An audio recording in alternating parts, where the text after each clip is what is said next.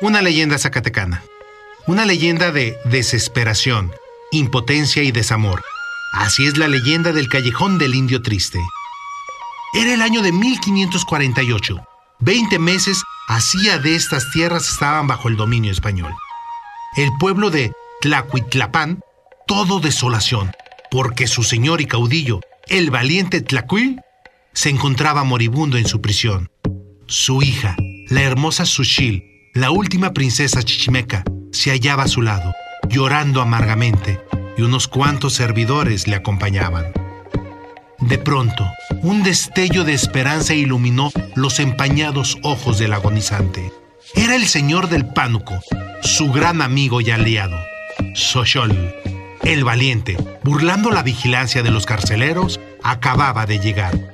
Haciendo un penoso esfuerzo, el moribundo le hizo una seña, que se acercara hasta su lecho, y tomándolo lo unió a la mano desamparada de Sushil. Y como si nada más esto esperaba, cerró para siempre sus ojos, dejando a su pueblo a merced del vencedor y a su hija bajo el amparo de su proscripto. Cuando Sushil comprendió que su padre había muerto, deshaciéndose de la mano de su prometido, se arrojó sobre el cadáver, pidiendo que le llevara consigo. Después de los funerales del último señor de Tlacuitlapán, quedaron en libertad sus servidores y Sushil se fue a vivir con ellos. Xochol también quedó libre y en vano rogaba a Sushil que se casara con él, en cumplimiento de la voluntad de su padre. Pero ella le contestaba que su pesar era tan grande que no quería saber nada de amores. Sin embargo, la verdad era que, ironía del destino, Sushil se había enamorado del capitán de Gonzalo de Tolosa, sobrino del conquistador don Juan de Tolosa. Lo había conocido en prisión y a su poderosa influencia debía que ni su padre, ni ella, ni ninguno de sus servidores fueran maltratados. Su padre fue debidamente atendido durante su enfermedad y sus funerales fueron dignos de su rango. Por eso lo amaba con todas sus fuerzas de alma virgen.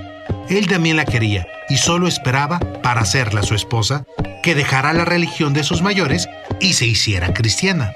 Fray Diego de Veracruz había emprendido la catequización de la princesa, quien avasallada por el amor de, de Gonzalo, se rendía sumisa a todas sus exigencias.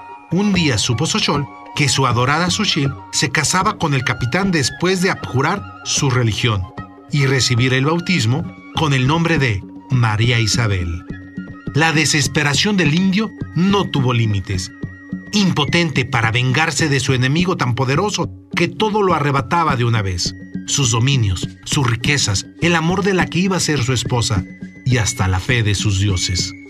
Desde entonces, entre las ruinas de un templo que había por el antiguo reino de Tlacuitlapán, se veía un indio triste y demacrado, mal cubierto con un manto de lana contemplando el camino que llevaba a la capilla de Mexicapán, levantada por los españoles para el culto de la Virgen de los Remedios. Después que se perdía esta comitiva, se echaba a llorar el indio y se escondía entre las ruinas, donde tenía su morada. Un día no se le vio más. Lo buscaron y lo encontraron muerto. Y con asombro reconocieron al que fuera soberbio y valiente Sochol, y entre sus dedos encontraron una flor símbolo de su amor por Sushil, que significa flor. Tiempo después abrieron un callejón en el sitio que ocupan las ruinas de aquel templo que el vulgo llamó el Callejón del Indio Triste.